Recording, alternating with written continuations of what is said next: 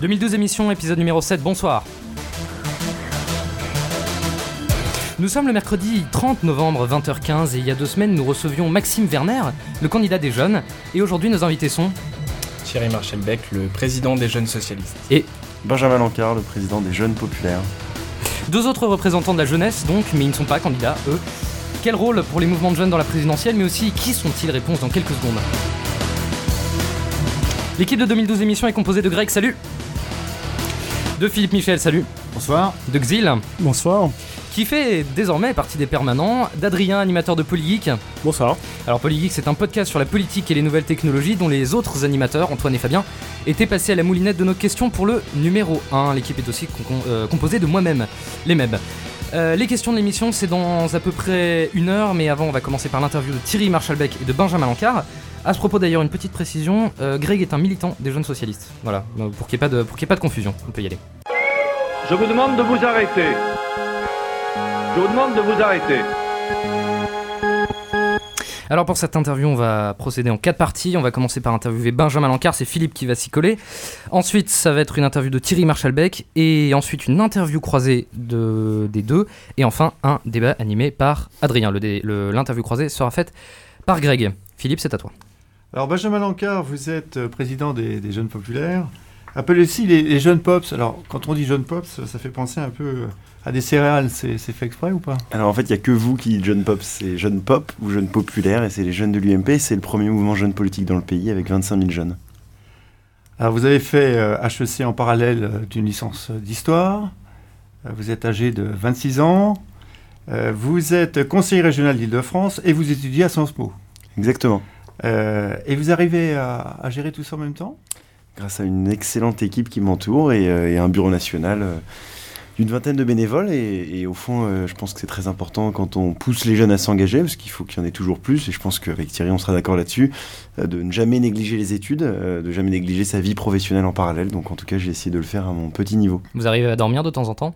Ouais, ouais, ouais, mais c'est vrai qu'en cette fin novembre, euh, il y a la fatigue s'accumule, mais, mais euh, voilà, l'année 2011-2012 est une grande année, une grande année politique qu'on prépare. Et hier soir, j'étais à Lyon, euh, demain, euh, j'animerai des réunions d'appartement, et vendredi, je serai en déplacement à Nice, justement. Donc voilà, toute la Des semaine, réunions on- d'appartements, ça veut dire quoi ça? Réunion d'appartement, c'est quand en gros on est euh, dans sa circonscription, donc là où je souhaite être candidat aux législatives dans le 3e et le 10e arrondissement de Paris, et on rencontre des habitants qui sont pas forcément UMP d'ailleurs, qui peuvent être de gauche, de- de- d'autres sensibilités politiques, et, et- et avec qui vous échangez de manière très informelle, et, et le but c'est d'essayer de vous faire connaître et, d'essayer de créer une dynamique. Donc euh, C'est du porte-à-porte, quoi.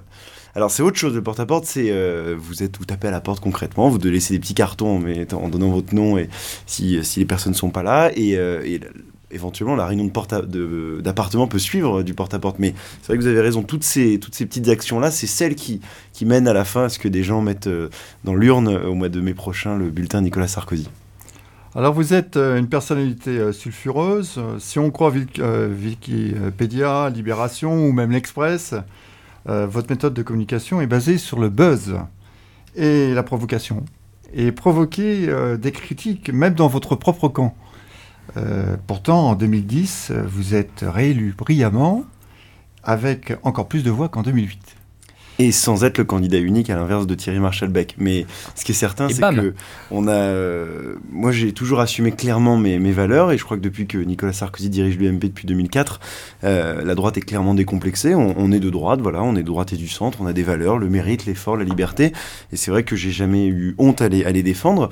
En même temps, je considère qu'aujourd'hui, ce gouvernement est celui qui a fait le plus pour la jeunesse depuis 30 ans, en matière d'autonomie, en matière d'individualisation des parcours, en matière de lutte contre les déficits, parce que c'est aussi ça, euh, protéger la jeunesse de demain. Et donc, du coup, euh, je crois qu'il y a plutôt beaucoup de fierté à être à l'UMP aujourd'hui. Et euh, pour revenir à la question, le buzz, ça marche en politique?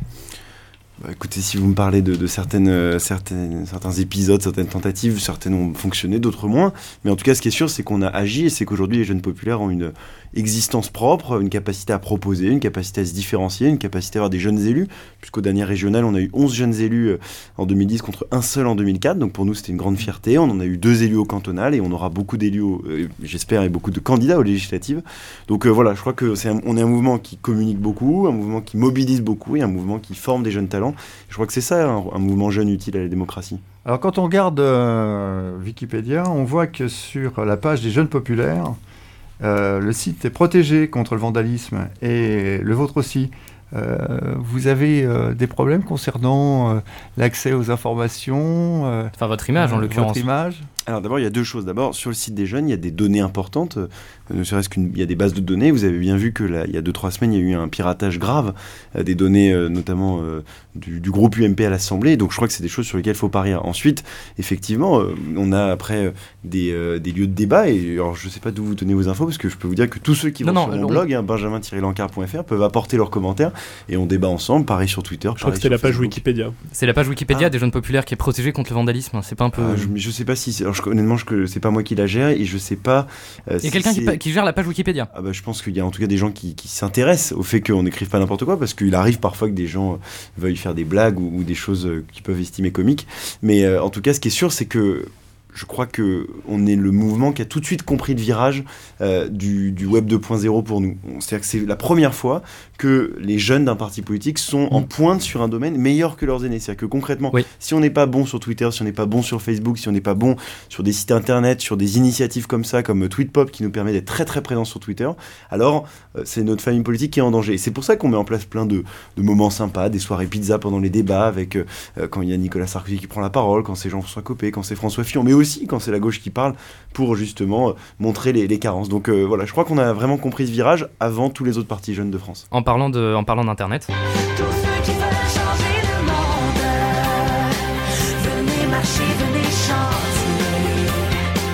Je pense que vous êtes condamné jusqu'à la fin de votre vie à ce qu'on vous ressorte ce lip dub à chaque fois que vous passez, euh, que vous passez dans les médias.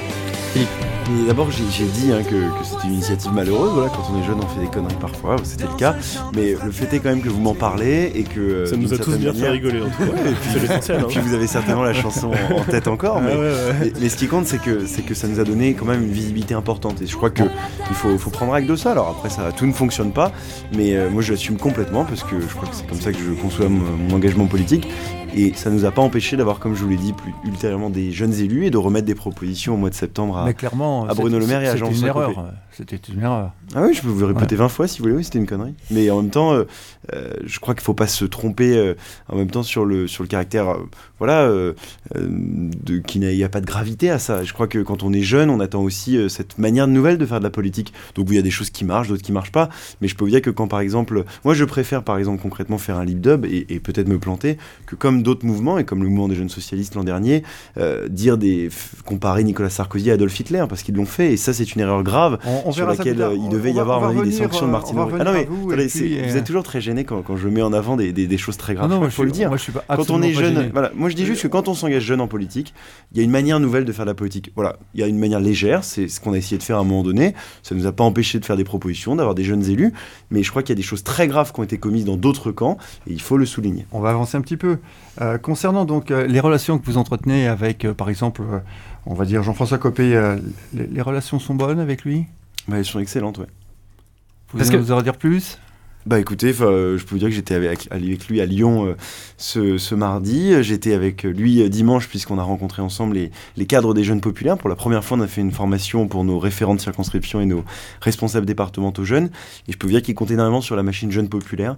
Euh, on était très nombreux au campus de Marseille. On était 3000, hein, je crois que c'est à peu près 6 fois ce que ce qu'étaient les jeunes socialistes à La Rochelle une semaine avant.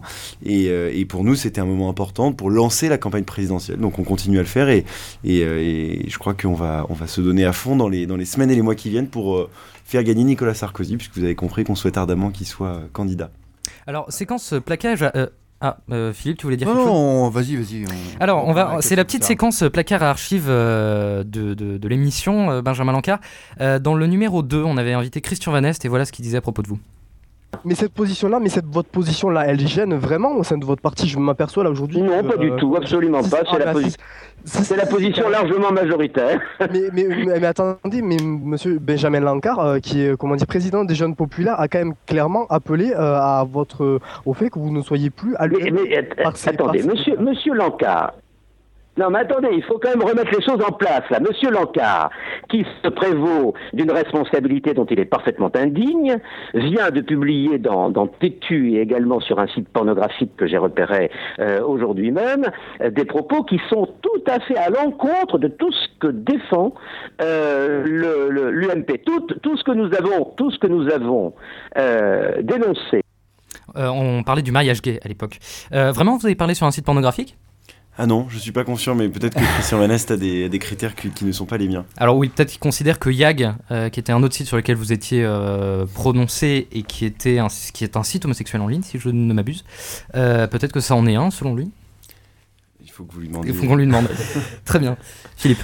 Mais en tout cas, sur ce sujet-là, je maintiens complètement les propos qui ont été les miens. C'est que je considère que, à titre personnel, je suis favorable au mariage entre personnes de même sexe, je suis favorable à l'adoption, je suis favorable à la gestation pour autrui.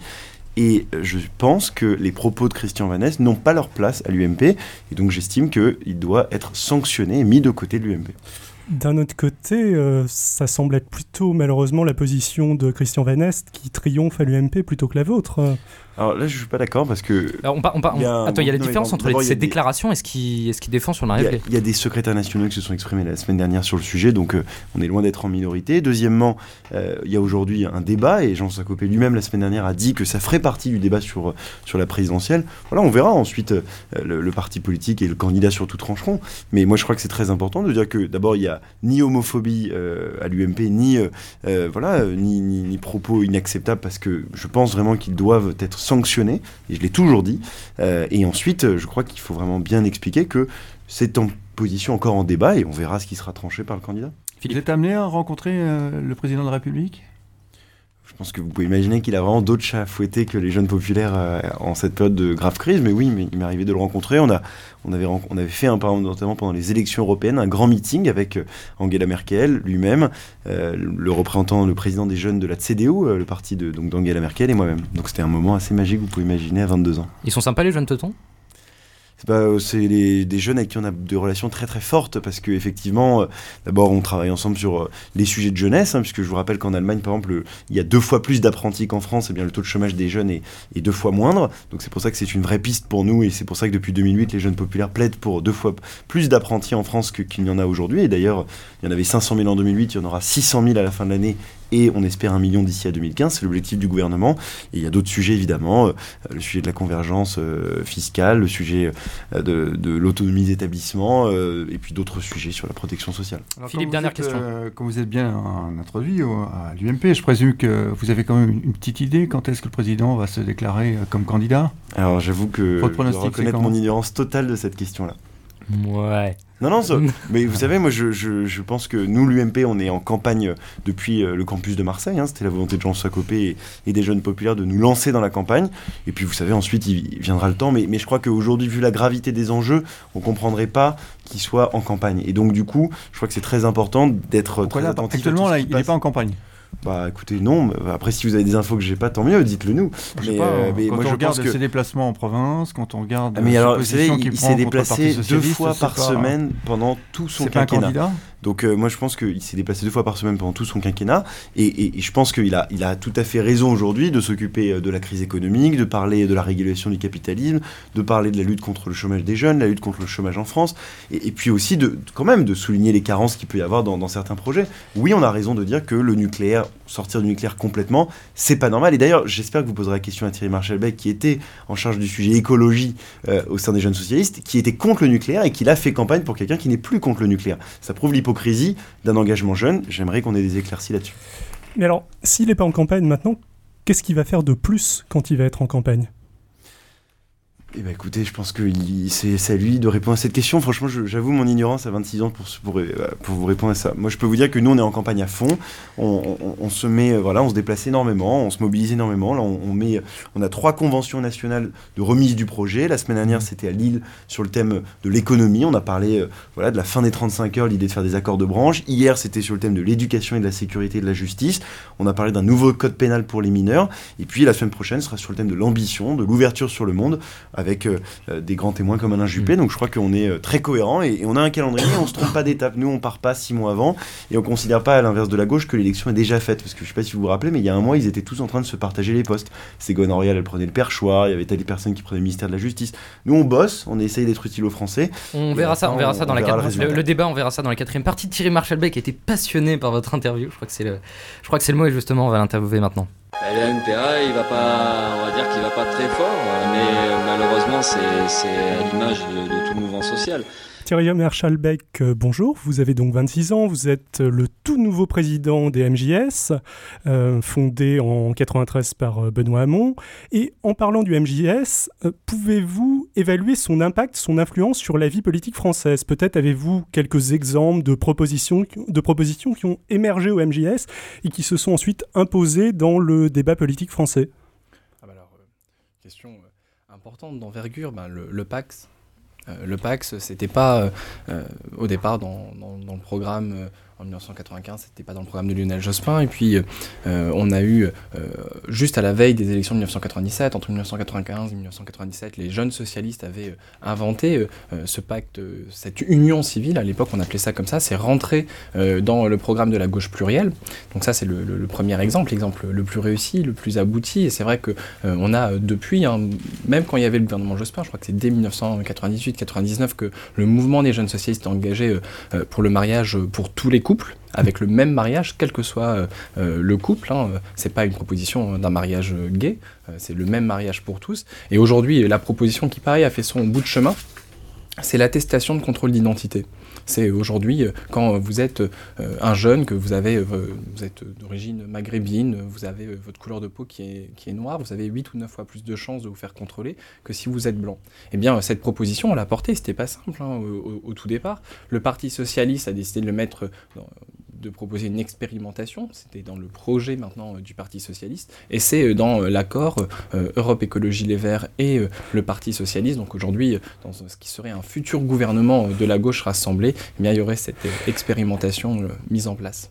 Très rapidement, euh, cette proposition justement de l'attestation de, euh, euh, contrôle d'identité remise lors d'un contrôle d'identité, j'en ai déjà entendu parler, mais j'ai pas tout à fait saisi qu'est-ce que ça allait changer. Enfin, ça va empêcher les gens de se faire contrôler sans arrêt? Ils vont montrer leur attestation et...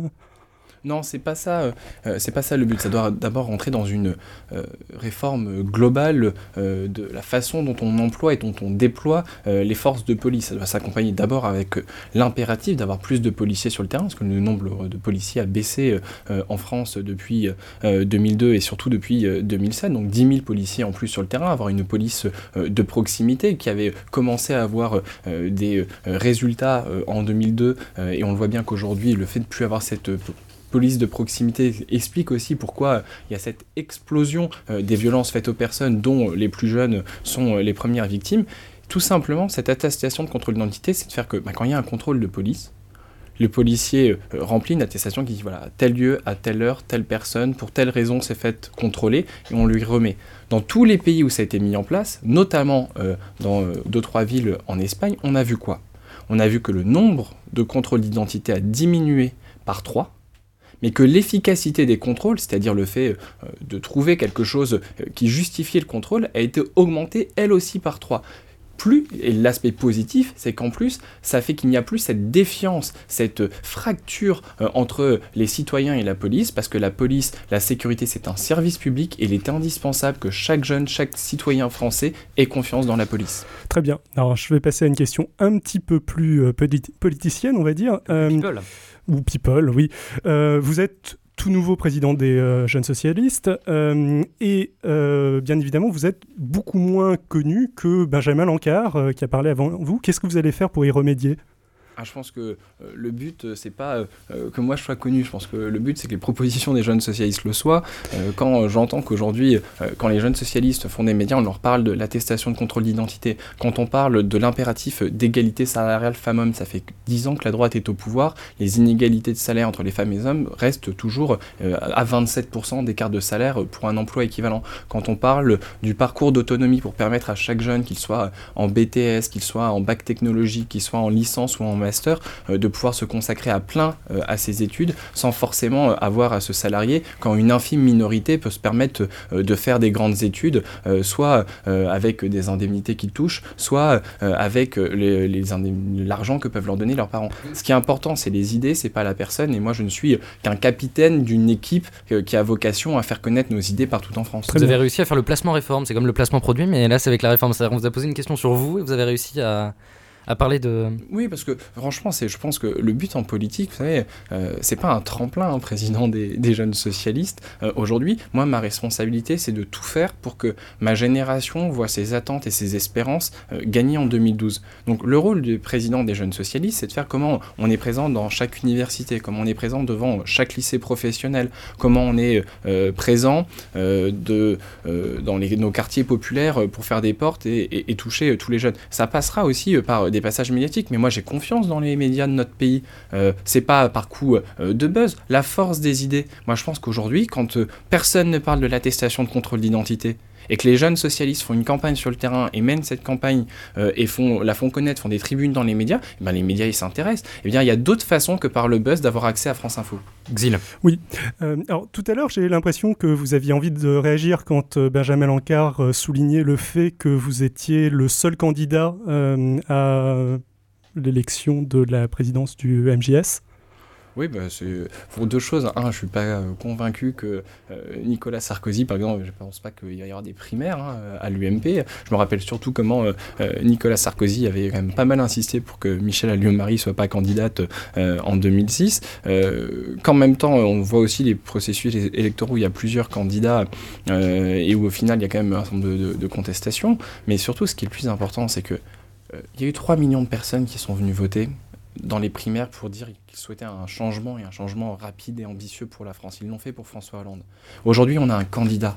La responsabilité des jeunes socialistes, c'est de faire que tous les jeunes qui espèrent le changement en 2012, eh bien, ils puissent participer à une campagne. Eh bien, nous avons décidé de partir rassemblés. Rassemblés tous ensemble. On n'aura pas tous le même rôle, mais on a tous le même but. Et euh, euh, les personnes, les, amis, les copains qui euh, font, sont les militants du mouvement des jeunes socialistes, ils ont souhaité que ça soit moi à leur tête pour mener l'équipe du changement à la victoire en 2012. En, parlant de l'élection, j'ai vu votre discours d'investiture, vous avez trouvé vraiment, mais vraiment meilleur que Lauriane Denio. Enfin bon, en même temps, Lauriane Denio, je la trouve pas super forte, mais vous voulez imposer un style ou une nouvelle manière de, de- de- défendre le- les, les- actions, en tout cas, du MJS Je pense que euh, Lauriane a, toutes ses qualités. hein. Je pense qu'aujourd'hui, euh, tout le monde sait euh, ce qu'est le mouvement des jeunes socialistes, ses grandes propositions. c'est elle qui a lancé cette dynamique de la génération changement. Après, on n'est pas pareil. chacun a ses, a ses qualités. Moi, je ne veux pas me, me comparer à Lauriane, mais plutôt. Euh, je sais qu'aujourd'hui, le mouvement des jeunes socialistes, notre pays, notre génération, le fait que euh, un certain nombre de propositions soient rentrées dans le débat politique, notamment l'attestation de contrôle d'identité, c'est aussi grâce à son, euh, à son action. Et aujourd'hui, c'est à nous aussi de faire les propositions qui feront les jeunes socialistes en 2012, en 2013, notamment de faire que les, les jeunes socialistes soient le premier mouvement écologiste de France. Socialiste, non? Que le mouvement des jeunes socialistes soit le premier mouvement de éco- jeunesse écologiste de France. Parce qu'aujourd'hui, vous êtes dépassé par les écolos.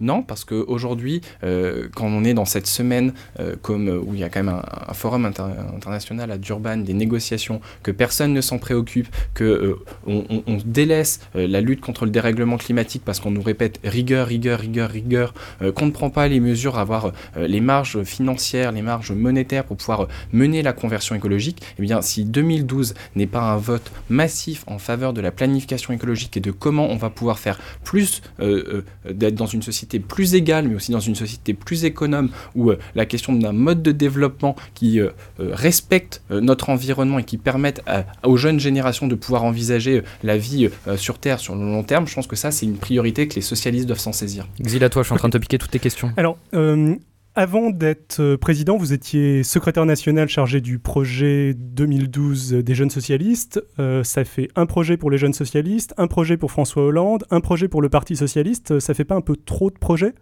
Ah non, je pense qu'il y a pas assez d'idées pour permettre à la France de sortir de l'ornière dans laquelle elle est. Vous savez, euh, il y a un million de chômeurs en plus euh, depuis euh, 2007. hein. C'est quand même euh, ce soir encore, il y a 550 euh, pères de famille, mères de famille qui vont devoir annoncer à leurs enfants qu'ils ont perdu leur emploi parce qu'il n'y a pas de politique industrielle dans notre pays.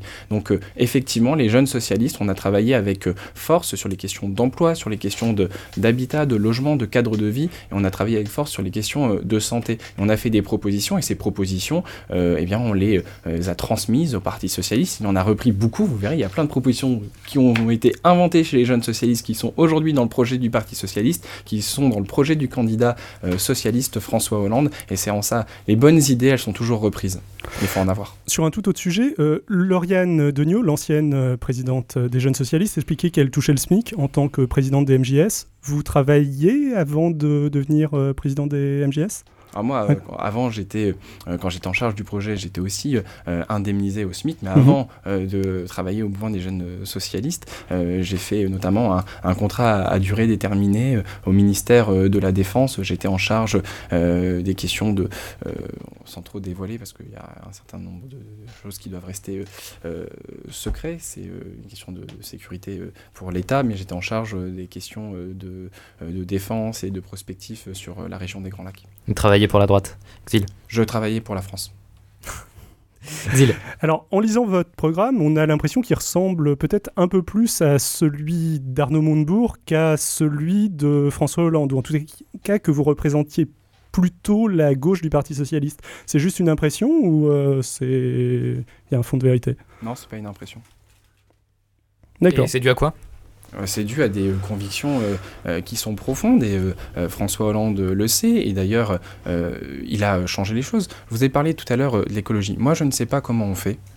euh, quand euh, aujourd'hui, quand vous avez une entreprise comme La Poste, hein, qui euh, malheureusement, du fait de l'action de la droite, n'est plus complètement une entreprise publique, au lieu d'acheter euh, des scooters chez Peugeot, euh, les achète à Taïwan. Eh bien, c'est non seulement une hérésie économique pour les employés euh, à, à Sochaux, mais c'est aussi une hérésie environnementale parce qu'on sait bien euh, que euh, le coût du transport, le coût carbone, euh, est euh, terrifiant. Et donc, oui, effectivement, mettre euh, des barrières douanières, mettre du juste échange, c'est un impératif social, c'est un impératif économique et c'est un impératif environnemental. Et euh, je continuerai à porter euh, cette voix-là auprès euh, de notre candidat François Hollande. Et alors justement, François Hollande, vous avez l'occasion de le rencontrer, de lui parler de tout ça, de débattre de ça avec lui? J'ai eu l'occasion euh, de- d'échanger avec lui, de lui faire entendre euh, les, grandes propositions euh, des jeunes socialistes. Et François Hollande est, un homme euh, politique qui, a de l'ambition pour la France. Et il ne s'entoure pas de personnes euh, qui lui disent Oui, oui, oui, oui, euh, monsieur, euh, vous avez toujours raison. Euh, C'est facile hein, de s'entourer que de ses copains qui vous disent Ouais, t'es super, t'es fort, t'as toujours raison. Bah non, euh, un- quelqu'un qui envisage d'être président de la République, ou même quand on est président de la République, c'est normalement de s'entourer euh, des personnes qui vous disent Voilà, moi je pense qu'il vaut mieux faire ça pour telle, telle, telle raison. Moi, je pense qu'il vaut mieux faire ça pour telle, telle, telle raison. Et la force du leader, de celui euh, qui doit euh, incarner à la France, c'est de dire, d'écouter tous les avis. Mais au final, il est seul devant la décision. Eh bien, François Hollande, il souhaite que je lui apporte la voix des jeunes Euh, socialistes. Je voulais juste revenir sur la question du, du programme euh, et sur la question de pourquoi est-ce que le programme des MJS est plutôt proche de l'aile gauche du PS. Est-ce que c'est, est-ce qu'on peut dire que vous, les avez, vous avez jamais pensé que ça pouvait être l'inverse? Que l'aile gauche du PS était proche des idées du mouvement des jeunes socialistes, de l'imagination de la jeunesse hein? on va dire, on va dire, on va dire que le MJS c'est possible. Vous savez, hein, moi j'ai pas de problème. Il y a un certain nombre de, de- de propositions euh, claires, offensives. On a proposé de faire des coopératives de santé. On a proposé par exemple que ça soit euh, des, Mm. euh, des, des- des médecins euh, fonctionnaires pour sortir de la médecine libérale. Ma- Je pense que même la gauche du Parti Socialiste n'est pas encore là-dessus. Et je n'ai aucun souci pour ça. Non, mais Vous ma- savez, ma question- l'aiguillon, il est peut-être chez nous. hein. Ma question c'est est-ce qu'on peut dire que les jeunes sont plus radicaux que les aînés? C'est ça ma question. Je pense en tout cas que très clairement, euh, quand aujourd'hui euh, on a 26 ans euh, en euh, 2012, donc on avait 16 ans en 2002, qu'on a grandi euh, sous 10 ans de droite, qu'on a sub- on était les premiers à subir euh, la précarité avant la crise et ceux qui sont, le plus durement cette crise que la droite ne, n'a pas, nous a pas permis d'éviter et dont elle ne fait rien pour nous en sortir, eh bien effectivement on voit qu'il y a un besoin non pas de quelques petites mesurettes mais de changement radical. Et ce changement radical, eh bien, on essaye de proposer toutes les solutions au niveau euh, européen, au niveau national, en termes de euh, quelle politique monétaire au niveau européen, quelle politique de la BCE, quelle politique industrielle qui permet la conversion écologique. Et effectivement, là-dessus, euh, il faut du rêve, mais du rêve qu'on puisse mettre au pouvoir dès 2012. Du rêve et des idées, c'était le slogan de, de Montebourg. Benjamin Lancard, rapidement sur cette question-là, est-ce que vous estimez que les jeunes populaires sont plutôt, par rapport à la position du PS, de l'UMP, je vais y arriver, plutôt plus à gauche, plutôt plus à droite, plutôt vraiment dans les lignes du parti, enfin dans les lignes idéologiques Je pense que sur les sujets de société, on a une, on a une ligne un petit peu plus progressiste, mais, euh, mais après, je pense que le, on n'a pas de courant organisé comme, comme au PS, et donc euh, le, le- ce qui nous unit, c'est que par rapport à nos aînés qui, eux, ont connu des divisions au sein de la droite et du centre, nous, on est euh, très rassemblés. Tous, et tous c'est unis, un- de- tous unis Ouais, derrière quoi. Non, non, derrière Sarkozy. Et, le, et, et c'est vrai que ce que ce qu'on essaye souvent de, de se dire, c'est qu'on est assez différents, c'est vrai, mais on est unis, alors qu'il me semble qu'en face, je les trouve très très semblables, mais très très divisés. Greg, t'es là? Oui, toujours. Eh ben, on va faire une interview croisée, c'est parti. Vive Vive le Canada français et vive la France Alors, c'est pas encore la séquence du débat, donc on va essayer de chercher vos points de convergence. Greg Euh, ben moi, je souhaitais très simplement savoir quelle était l'indépendance que vous avez par rapport à vos euh, partis politiques euh, respectifs, tout simplement. Benjamin Lancard. Euh, c'est une autonomie, euh, et donc euh, suivant les sujets, on a voilà différentes prises de position qui peuvent être qui peuvent exister. Je vous ai parlé du, mariage entre personnes de même sexe. Je pourrais vous parler d'Adopi. On avait quand même clairement exprimé des réserves, mais en même temps, il y a clairement aussi un devoir de loyauté et de fidélité. Il faut être honnête, quand les jeunes adhèrent au- à l'UMP et adhèrent aux jeunes populaires, ils sont là aussi pour soutenir Nicolas Sarkozy. Oui, mais pour alors- moi, le... non mais la, la capacité à se différencier, c'est pas le critère de performance pour moi. Pour moi, le critère de performance, c'est est-ce que j'arrive à apporter les idées des jeunes pop et est-ce que j'arrive à faire émerger des talents au sein des jeunes pop? On a réussi jusqu'à présent ces deux éléments. Mais alors, ce que vous disiez. a aussi une question qui se, il y a Oui, aussi une question qui se pose, c'est qu'en fait, euh, il y a une autonomie euh, qui est certaine, ça, je, je n'en doute pas. Mais après, derrière, faut, faut, faut pas se le cacher, c'est qu'un parti politique euh, est financé et vous devez très certainement être financé par, euh, par vos aînés. En partie, et je voulais savoir comment vous gérez cette autonomie-là par cette autonomie-là par rapport à et votre entre guillemets indépendance politique par rapport à- aux sommes qui vous sont versées tout simplement pour le- Alors- le- votre mouvement. Alors comme on n'a pas de personnalité morale, les chèques euh, concrètement sont signés par la direction de l'UMP et du coup, le, y a, voilà, on est dans le caractère d'autonomie, c'est-à-dire qu'il y a une existence propre, mais euh, elle n'est elle- elle pas financière. Et, et je le maintiens, on n'est pas dans une idée de défiance, c'est-à-dire que je- moi je suis pas dans un rapport de force en me disant ah, tiens est-ce qu'aujourd'hui j'ai été assez défiant? Ce qui compte c'est la loyauté et c'est surtout est-ce qu'on arrive à, à mobiliser, à donner une teinte jeune à la campagne à venir de Nicolas Sarkozy? Thierry Marshall-Beck. Le mouvement des jeunes socialistes, c'est une association. hein, euh, euh, on, on est, on est une association avec. euh, on décide de, de qui, de quelle est notre orientation politique. On décide, ce sont les adhérents qui décident de qui sont les responsables, qui portent nos voix, qui décident euh, aussi de, de- des actions euh, qu'on mène. Et c'est important de nous, on, on aime euh, à se dire qu'on est des fois aussi le poil à gratter, non pas. euh, pour embêter euh, le Parti Socialiste, il y a des sujets qui nécessitent euh, que des personnes le mettent à l'agenda politique. Et, même en période électorale, même en pleine campagne, euh, vous pouvez faire le poil à gratter de François Hollande. Comme Benjamin Lancard pourrait faire le poil à gratter de Nicolas Sarkozy, non? C'est une question pour vous Oui, c'est une question pour vous. mais Bah, je- Enfin, vous savez, je crois qu'ils n'ont pas besoin des jeunes socialistes comme Paul à gratter. Il suffit de lire ce que disent Mélenchon, Eva Joly, Ça, Jean-Vincent c'était facile, ça. sur la gauche. Ça, c'était facile. euh, Mais, vous. Mais si le MGS peut jouer- aussi jouer ce rôle de Paul à gratter, nous, ça nous arrange. hein. Il, il nous écrit Non, non, des je parle pour vous. Je parle pour vous. Vous pourriez euh, prendre position, par exemple, sur la question du mariage gay si Nicolas Sarkozy. Il euh, me semble que je l'ai déjà fait, je vais pas le répéter 20 fois. Non, non, mais en, ensuite, en période euh, électorale. Parce que tout à l'heure, vous Non, disiez de Thierry bah, alors, à propos du nucléaire. Mon but, attendez, mon but, c'est pas euh, de, jouer ma, petite, euh, ma petite symphonie tout seul. Mon but, c'est que Nicolas Soit réélu. C'est ça l'objectif des jeunes populaires. Et il est unique. Et donc, ça suppose effectivement que, pour répondre à la question qui était posée, qu'il y a un côté PAC. C'est-à-dire que quand on est dans une campagne, effectivement, on n'est pas toujours d'accord avec tout, mais on est là à un moment donné pour se dire quelle est la vision de la France? Est-ce que c'est dire on va perdre l'indépendance énergétique, l'indépendance à l'ONU, l'indépendance économique et industrielle comme le veut François Hollande, ou est-ce qu'on fait en France que la France reste une grande puissance dans, dans le monde? Bah, La réponse est clairement non à François Hollande et oui à Nicolas Sarkozy. Thierry Marshall-Beck. Oui, nous, le but, c'est pas euh, euh, de rentrer dans le placard euh, pendant une campagne euh, présidentielle. Voilà, les jeunes socialistes, ils sortent du placard tout le temps, dès qu'il le faut, dès qu'ils pensent qu'il y a un sujet euh, qui est essentiel et on cache pas euh, ni nos convictions, ni qui on est euh, dans euh, le débat politique. Euh, et c'est quand même euh, particulièrement important. Et en même temps, euh, il y a 12 000 façons de le faire. Et l'une des façons de le faire le plus direct, c'est ce que j'ai dit euh, tout à l'heure. Moi, je pense que François Hollande, euh, il aime, euh, il aime, il aime qu'on lui dise ce qu'on pense et quelles sont les meilleures idées pour la France. Moi, mon but, c'est pas de faire avancer euh, et de gagner des choses. Et je pense quand euh, les jeunes socialistes inventent des propositions telles que l'attestation de contrôle d'identité euh, et Mhm. souhaitent que ça soit mis en œuvre euh, en 2012, eh bien c'est normal que quand on voit François Hollande, ses conseillers, les personnes qui vont demain euh, Et vous faites ça en off, quoi. Bah, on le fait en off, des fois on le fait, euh, on le fait de façon euh, ouverte. Aujourd'hui, moi j'ai fait une, une, une- une Ouais. tribune euh, sur la lutte contre le sida, sur la nécessité de remettre des moyens parce qu'ils ont été coupés du fait de la casse du service public d'éducation, la baisse du nombre de postes d'infirmières, tout ça. J'ai pas demandé à François Hollande ni à Martine Aubry son avant, avant, avant de, de la publier, tout simplement. Greg. Euh, moi, très, euh, très rapidement, je voulais euh, savoir aussi que euh, on dit qu'aujourd'hui les jeunes sont dépolitisés euh, et qu'ils vont, pour certains, voter massivement Marine Le Pen aux prochaines présidentielles. Pour vous deux, est-ce que c'est aujourd'hui un réel constat d'échec? Euh, Thierry Marchalbeck, au hasard?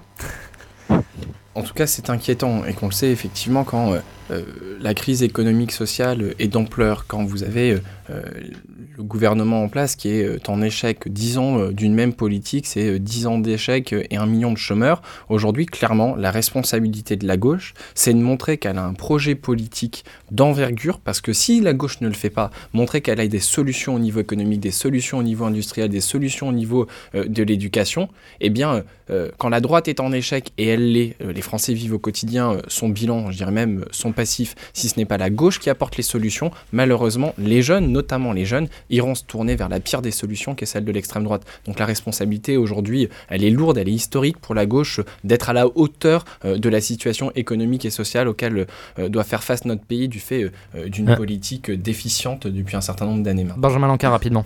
Non, mais d'abord, euh, je pense qu'avant avant même de voter extrême droite, ils votent pas, et c'est ça un premier problème. Et ensuite, euh, effectivement, il faut jamais oublier que le premier parti jeune en 2002, quand, euh, quand Le Pen était au second tour, c'était c'était au premier tour Jean-Marie Le Pen qui était en tête des, des votes des moins de 25 ans. Et je crois qu'il faut tout qu'on fasse tout euh, pour que ça n'arrive pas à nouveau et pour que Nicolas Sarkozy soit en tête euh, dès le premier tour chez les jeunes et chez tous les Français. Euh, et pour ça, je crois qu'il faut vraiment mettre en avant tout ce qui a été fait. D'ailleurs, je sais que Thierry Marchalbeck à Strasbourg, vous parliez de son discours, a dit nous prenons toutes les bonnes idées de la droite. Bah, je regrette qu'ils prennent pas l'idée de la réforme de l'autonomie des universités, Enfin bon, la- le la- dixième mois de bourse. Non mais on a Enfin, quand même la- le droit de dire ce qui va bien. Donc et de, dire tout ce qui a été fait, l'apprentissage, l'alternance. Bah, je c'est bien beau de dire on prend toutes les bonnes idées de la droite, bah, il faut le faire. Alors, hein, je crois qu'on a, on- quand on est jeune, on a le droit de dire la vérité et, et de l'appliquer. Donc, euh, j'espère que Thierry Marchalbeck va dire ce qu'il fait et, et soutenir le dixième mois de bourse, soutenir 100 000 boursiers de plus, soutenir euh, l'apprentissage et l'alternance, soutenir ce que nous, les jeunes populaires, on propose, le prêt à taux zéro pour les étudiants, euh, la question du, du CDI, un an sans charge. Voilà, ça, c'est des mesures importantes qui sont pas coûteuses, qui, qui, qui n'alourdissent pas le fardeau de la dette sur les jeunes, parce que je sais que Thierry Marchalbeck n'a pas du tout parlé de la dette dans son discours de Strasbourg. C'est malheureux, parce On en que c'est parlera de la un dette. sujet majeur. Greg. Et ce qui est juste, et c'est important de, de l'avoir en tête, notamment moi je, je viens de Lille, je connais bien le Nord, le Pas-de-Calais, quand euh, vous êtes euh, à Arras, euh, dans les endroits où le Front National fait des scores assez élevés, quand vous êtes à l'université et que vous avez euh, euh, des étudiants qui euh, euh, ont touché euh, leur bourse avec deux, trois semaines de retard, quand vous avez euh, des étudiants qui au mois de décembre ne savent pas parce qu'il n'y a plus les moyens, il n'y a plus les budgets, s'ils vont toucher leur bourse, euh, donc ils ne vont pas toucher euh, ni peut-être leur huitième, ni leur neuvième mois de bourse, je ne parle même pas euh, du dixième, quand vous avez des étudiants aujourd'hui qui sont à l'université et qui voient que leur université est au bord de la cessation de paiement parce que certes leur université a eu leur autonomie, mais ils n'ont pas, elles n'ont pas les moyens financiers. Et bien ces étudiants-là, quand ils voient plus rien n'est fait pour eux, que les politiques ne s'occupent plus d'eux, que les politiques ne parlent jamais d'eux, qu'ils ne voient pas quelle est la place qu'ils vont pouvoir avoir dans l'entreprise, tout simplement, si la gauche n'est pas à la hauteur pour dire qu'il y a des solutions, il y a des marges de manœuvre, il y a des personnes qui vont devoir faire un petit effort fiscal en plus pour que tous, collectivement, on puisse avancer et remettre notre pays d'aplomb, si la gauche elle tient pas ce langage de vérité, d'audace, de rêve, mais qui en même temps euh, prend acte des difficultés de la crise économique, si la gauche ne fait pas ça, Effectivement, quand la droite est en échec, si la gauche n'est pas à la hauteur, les citoyens et les jeunes se tourneront vers l'extrême droite. Donc pour résumer votre position, c'est pour l'instant la montée de Marine Le Pen, la responsabilité impute à la droite, et si Marine Le Pen passe au second tour, la, la responsabilité imputera aux deux. Greg, Justement, vous êtes très au point sur, vos, euh, sur vos futurs, les futurs pro- programmes de vos candidats. Moi, je me demandais euh, quels étaient, euh, très rapidement, en trois, trois thèmes, quels étaient les trois thèmes de prédilection pour un mouvement de jeunes comme le vôtre? Benjamin Lancard. D'abord, il y, a- il y a quand même l'idée que quand on est jeune en France, eh bien l'avenir sera meilleur que le quotidien aujourd'hui. Donc ça veut dire être capable d'avoir une France qui est indépendante, une France qui est euh, crédible sur la scène internationale. Et, donc ça, c'est, je crois, il n'y a que Nicolas Sarkozy qui peut permettre ça aujourd'hui. Ensuite, le deuxième thème, c'est évidemment euh, le thème de la formation de l'emploi des jeunes. Euh, et donc c'est pour ça que on va euh, faire l'autonomie des établissements du secondaire euh, pour permettre justement bah, de, mettre le paquet là où il faut le mettre, c'est-à-dire là où il y a le plus de difficultés pour lutter contre le fait qu'il y a aujourd'hui 40% des, jeunes qui quittent le primaire sans parfaitement lire et écrire. Et puis la, la troisième priorité, c'est euh, les questions évidemment euh, voilà, de- de- de- d'économie et, de, et de compétitivité de notre pays parce que pour avoir des emplois, il faut que notre pays attire des investissements, permette de Ça, c'est vraiment des thèmes, de- de- des, des thèmes super jeunes. Ah bah le thème de l'emploi des jeunes, c'est juste le thème majeur. Oui, il y a encore une sûr, enquête mais sur l'économie, euh, Bah écoutez, enfin moi je pense que l'économie- quand bah je sais pas moi, l'économie, quand la crise de la dette, stage, euh, quand je- bah c'est la vérité parce que si vous n'êtes pas capable de résoudre ces problèmes-là, Bah, vous n'avez pas d'emploi pour les jeunes. Après je sais que ce sera projet contre projet, c'est-à-dire que je sais qu'à gauche la vision c'est euh, des pénalisations du cannabis qui va problème, poser des problèmes de santé des jeunes, l'attestation de contrôle d'identité ce qui va juste faire en sorte que vous êtes contrôlé à 10h du mat, à- jusqu'à 20h vous êtes pépère, donc facile pour l'impunité. Donc, donc voilà, moi je maintiens, un, avoir une France indépendante et crédible sur la scène internationale, deux, Une France indépendante for- et crédible, ça concerne les jeunes. Ah bah je sais pas mais alors euh, moi je crois vous savez les jeunes ils sont pas du tout euh, renfermés sur eux-mêmes. Ils veulent un pays qui est indépendant et Non, un mais pays après, on où peut dire- est ah bah, meilleur.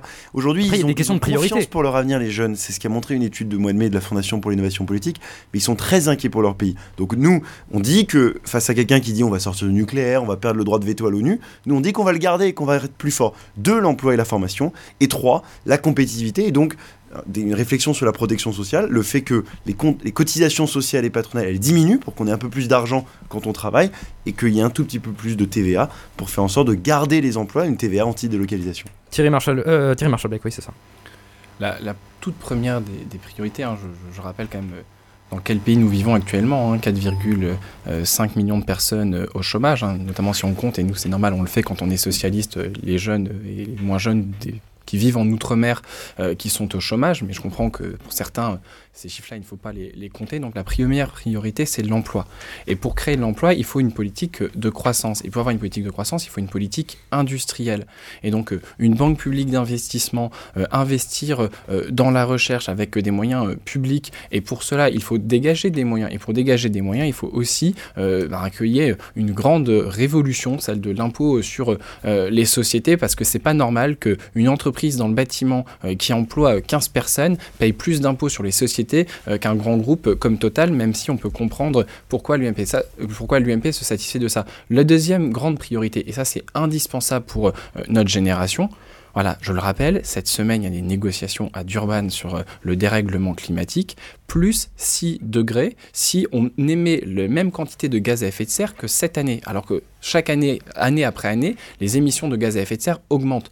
Donc la priorité, c'est comment on fait une relance économique qui soit en même temps une relance économique qui permette de faire la conversion écologique en faisant qu'on investisse dans euh, euh, l'isolement euh, des bâtiments, mais de façon massive et en mettant les moyens qui n'ont jamais été mis avec le Grenelle de l'environnement. Et pour ça, ça nécessite aussi d'investir massivement dans la formation, dans la formation pour faire qu'on ait des métiers d'avenir euh, qui soient préparés, mais faire tout simplement qu'on mette les moyens au collège, euh, en école, à l'école primaire, dans nos universités, pour qu'on ait 100% d'une génération qualifiée, 80% au bac, 50% à la licence, et que euh, notamment augmenter les bourses qui n'ont pas été augmentées de façon conséquente. Il faut quand même savoir que le, montant des bourses en France est inférieur à celui en Angleterre augmenter les bourses pour faire que n'importe quel jeune, qu'il soit, euh, qu'il euh, soit né à Neuilly-sur-Seine ou qu'il soit euh, né à Clichy-sous-Bois, eh bien, il ait les mêmes chances de réussite que, et notamment que moi, je pense, et je- j'en finirai là-dessus en parlant des, étudiants qui sont obligés de, de- travailler pour financer leurs études. Quand vous avez votre père qui est au SMIC, quand vous avez votre mère qui est à mi-temps, elle aussi au SMIC, et que vous êtes au-delà de 1500, dans un ménage qui est au-delà de 1500, 1600 euros net par mois, et que vous n'êtes vous n'êtes pas boursier, alors que clairement vos parents ils roulent pas sur l'or et qu'ils n'ont pas vu les augmentations du SMIC qui ont été refusées depuis 5 ans, mais moi je pense que c'est normal que ces jeunes-là qui ont fait tout ce que la République leur a demandé, qui ont l'effort, l'envie d'entreprendre, l'envie de travailler dur dans leurs études, eh bien euh, qu'ils puissent pouvoir euh, étudier. Et bien clairement, je pense que le projet de la gauche, ça doit être de valoriser le travail et non pas comme le fait la droite de valoriser l'héritage. Je rappelle juste que le SMIC augmente de 2% aujourd'hui, donc je, je sais que Thierry est n'a pas inférieur à grand chose à l'inflation. dire et donc il dit n'importe quoi, mais, mais il faut pas vraiment vraiment On se va- prendre les jeunes pour des cons. Donc euh, arrêtons de dire n'importe quoi. Euh, vu qu'il nous reste 10 minutes, Greg, la dernière question.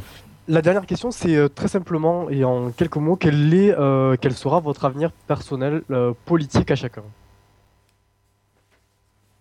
Et comment vous voyez cet Ah, avenir? je sens qu'il y a un gros blanc là. Benjamin Lancard, de toute façon, vous allez vous présenter dans, pour les législatives. Voilà, et, euh, et puis je suis conseiller régional jusqu'à 2014, donc euh, je souhaite m'investir beaucoup dans, dans, dans, ma- dans mon Et quartier, président en dans ma circo. 2027. Non, non, non, c'est vraiment, enfin, je, suis, je- pour le coup, je crois que c'est un truc pas très commun dans notre génération. Moi, je rencontre très peu de, jeunes pop qui me disent, euh, ou de jeunes tout court qui disent, moi, j'ai envie d'être président. Alors peut-être que après, a posteriori, ceux qui sont candidats disent, oui, je voulais depuis tel âge. Mais non, franchement, moi, mon rêve, c'est d'être député. Voilà, je, je rêverais d'écrire la loi de mon pays parce que c'est quelque chose qui, qui, qui, qui me, voilà, qui me, qui me prend aux tripes. Mais, euh, mais par ailleurs, voilà, moi, j'ai plein d'autres choses euh, dans la tête. J'ai envie de partir à un moment donné à l'étranger. Voilà, donc je, je saurais pas vous dire si je ferai de la politique toute ma vie. Je suis très heureux. J'ai vécu une jeunesse extraordinaire grâce à ce que je fais au quotidien. Je pense que c'est le cas de l'équipe qui m'entoure. Mais euh, faire de la politique toute ma vie, je sais pas. Franchement. Thierry Marshall-Beck, même position? Moi, je, vous savez, je suis au tout début euh, de mon premier et unique mandat, hein, parce qu'on n'est pas pour le, le cumul des mandats euh, ni dans le temps ni dans le nombre chez euh, les jeunes socialistes. Clairement, Mm. je pense qu'après les jeunes socialistes, j'irai non pas vivre des indemnités d'élus, mais j'irai travailler. Donc, j'espère peut-être réussir à travailler, notamment dans les domaines du développement durable, de l'écologie, de l'environnement. Mais ma priorité après le mouvement des jeunes socialistes, ça sera d'aller travailler dans une ONG ou dans une entreprise. Un peu de fight avant l'interro surprise. Vous n'avez pas le monopole du cœur. Et ne parlez pas aux Français de cette façon, euh, si blessante pour les autres. Adrien, c'est à toi de les faire s'entretuer. Alors c'est un peu la partie débat de, cette émission et euh, je vais poser une première question à laquelle euh, peut-être euh, qui s'adresse plus à Thierry Marshall-Beck et à laquelle Benjamin Lancard euh, réagira par la suite. C'est sur la Grèce. Alors on a pas mal parlé de ça ces, derniers temps. On a vu le, plan de sauvetage, enfin les différents plans de sauvetage, on va dire, qui ont été mis en place par l'Europe au nom de, au nom de la solidarité entre les États, etc. Et euh, on a vu par la suite que euh, au moment où euh, le gouvernement grec proposait à son, enfin, au peuple grec de, de décider en gros de son avenir par, par un référendum, qui a eu une vraie levée de bouclier de la part de tous les, de tous les États européens et, et notamment de, des responsables politiques en France. Et qu'est-ce que c'est vous votre position sur cette question-là? Alors Thierry Marshall-Beck par exemple. Moi, clairement, j'ai été scandalisé. J'étais scandalisé à double titre parce que aujourd'hui, plus que jamais, je pense qu'on a besoin que la démocratie euh, reprenne le pas euh, sur l'économie. Ça, c'est euh, la première raison qui fait que ce qui s'est passé est inadmissible. Deuxièmement, qu'il est inadmissible que les autres gouvernements en Europe aient favorisé ou laissé faire qu'un gouvernement puisse tomber parce qu'il a proposé au peuple de s'exprimer. Troisièmement, il est ahurissant, ahurissant que et les marchés financiers et les autres gouvernements en Europe se satisfassent quand un gouvernement tombe, mais surtout quand un nouveau gouvernement se crée, un nouveau gouvernement avec l'extrême droite au pouvoir. Eh bien moi, franchement, je pense qu'aujourd'hui, on a besoin de politiques courageux, offensifs, qui euh, cassent les genoux à la finance, parce que quand la finance préfère l'extrême droite à la démocratie, ben c'est que la finance, elle est plus légitime. Et aujourd'hui, le rôle des politiques, c'est de reprendre la maîtrise, notamment la maîtrise de sa politique monétaire, en revenant sur l'indépendance de la Banque Centrale Européenne, en permettant de faire des eurobonds, en faisant la taxation euh, sur les transactions euh, financières euh, et non pas euh, la promettre, la promettre, la promettre et jamais euh, la réaliser, et en permettant et en permettant à la Banque Centrale Européenne de racheter euh, euh, les crédits euh, et euh, les emprunts des États. Benjamin Lancard. Et je suis très content d'entendre Thierry Marshall-Beck dire ça, puisque les trois dernières propositions qu'il fait hein, sur la BCE, donc la Banque Centrale Européenne, sur la taxation sur les transactions financières et puis sur l'indépendance aussi de cette BCE et qu'elle rachète les dettes, ce sont les propositions de Nicolas Sarkozy aujourd'hui. Donc j'ai envie de dire à Thierry Marshall-Beck qu'il peut adhérer aux jeunes populaires, c'est possible, ça coûte 10 euros. C'est sur le site des jeunes UMP. Oh, je sens qu'il va pas se priver. Euh, mais, mais ensuite, ce que, donc, euh, je suis très content. Je- on n'est pas obligé de se clasher. Attends, je t'ai pas interrompu. Je t'ai pas interrompu. Donc, Juste, et, monsieur- non, non, monsieur je t'ai pas interrompu. Non, mais on peut m'appeler Benjamin parce qu'on s'appelle Benjamin. Est- il président de la République, Attends, je t'ai pas interrompu, donc agir, on peut se respecter. simplement. Donc la deuxième chose, c'est que moi, ce que je dis, c'est que le, le fait qu'il y ait un référendum, c'est pas le problème. Le problème, c'était juste que est-ce qu'on prévient ou pas nos euh, partenaires? Et, et le problème de, de Papandréou, qui, qui d'ailleurs me fait beaucoup penser à François Hollande, parce que comme François Hollande, Papandréou a été élu en disant c'est la crise, mais mais il y a de l'argent. Et, papa, et Hollande aujourd'hui nous dit c'est la crise, mais je vais quand même créer 60 000 enseignants. Eh bien, donc on voit bien que c'est que Hollande apparaît comme un pape Andréou français, eh bien moi ce que je dis c'est que le problème c'était pas le référendum, c'était le fait de ne pas le dire à ses partenaires européens et de, faire le mercredi un accord. Et pardon, mais c'est ça le processus de l'Union européenne, c'est comme ça que s'est construit l'Europe. C'est pas chacun dans son coin, c'est qu'on travaille ensemble. On peut pas mercredi signer un accord et, deux jours après dire je fais un référendum. Voilà le problème du de, de- de ce référendum grec. Ensuite, je, m'étonne que Thierry Marchalvec soit pas content quand il y a la chute du gouvernement grec, mais je l'ai pas entendu euh, gueuler sur la chute du gouvernement italien. Donc moi ce que je dis c'est que Ah, depuis si, le début de la la crise, on a aujourd'hui un alignement des positions, à- des positions de l'Europe sur la volonté de Nicolas Sarkozy. C'est-à-dire l'idée, il a été le premier à dire il faut pas laisser tomber un pays. Il a été le premier à dire il faut intervenir, il faut pas laisser d'autres banques tomber comme Lehman Brothers ont, est tombé aux États-Unis. Et il a été le premier à dire il faudra créer des nouvelles méthodes de convergence budgétaire. Et c'est ce vers quoi on va. Et je suis très content qu'avec euh, le couple franco-allemand, on est aujourd'hui un couple moteur en Europe. Benjamin Malencar, est-ce que vous saluez le fait que le gouvernement Papandreou soit tombé pour qu'il y ait un gouvernement qui intègre l'extrême droite en Grèce? Très rapidement, Alors, et après ça- on passe alors, à une autre euh, je- question. Je, suis étonné parce que Thierry me, me vous voit alors qu'en en vrai il me tutoie.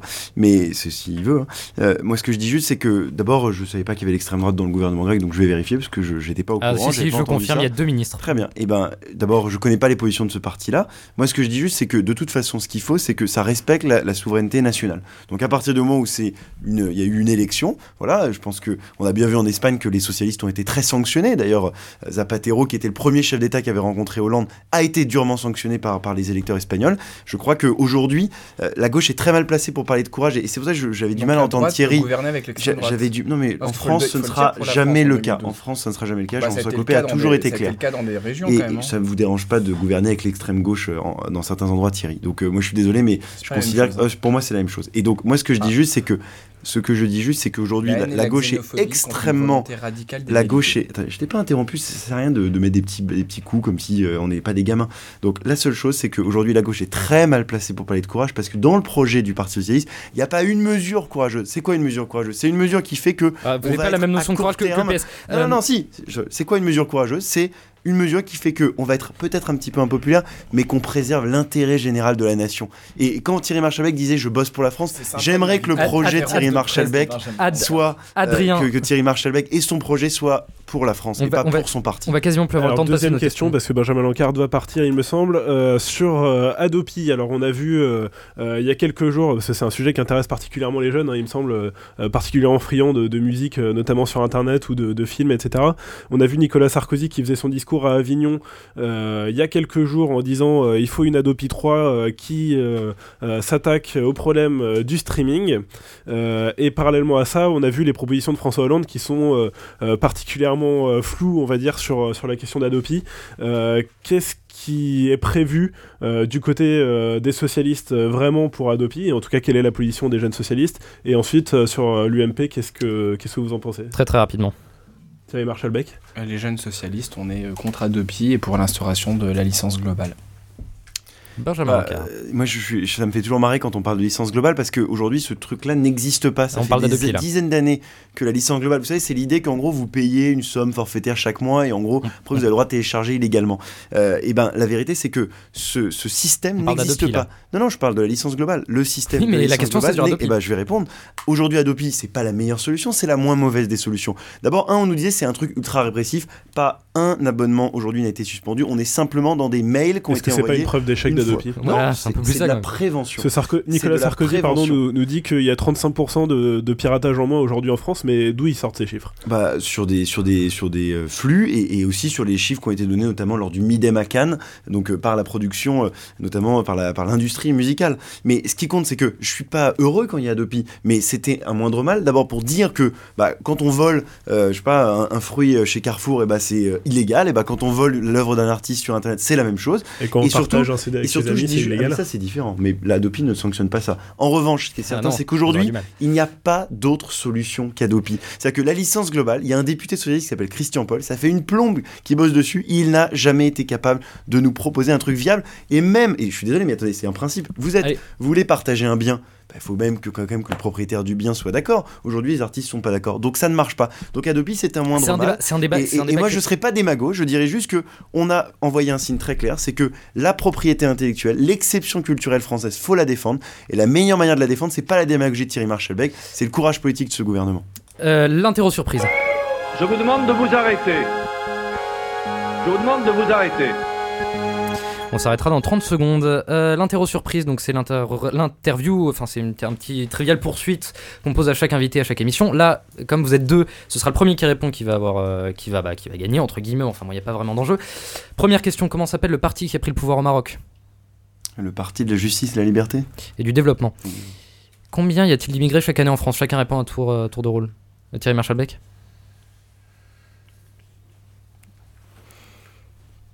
J'en ai strictement aucune idée. Charlie. C'est quoi un immigré? Vous qualifiez ça comment c'est? Combien il y a de personnes qui immigrent chaque année en France?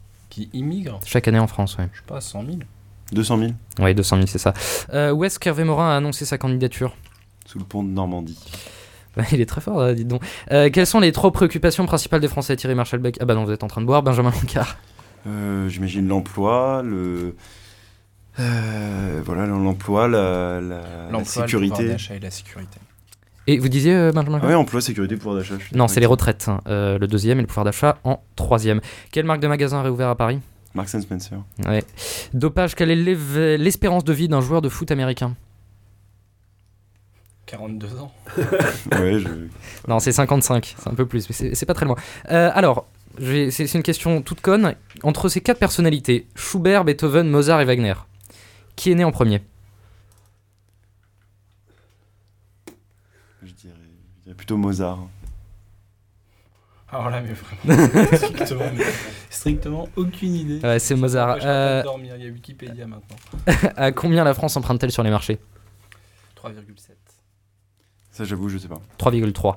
Quel est. Ah, ça, je vous conseille de vérifier. hein. Ah, il faudrait vérifier, d'accord. Euh, Qui dirige le mouvement des jeunes du Front National Ils ont des jeunes, Front Et oui, ils ont même fait une affiche euh, pour Marine Le Pen, Nathalie Pigeot.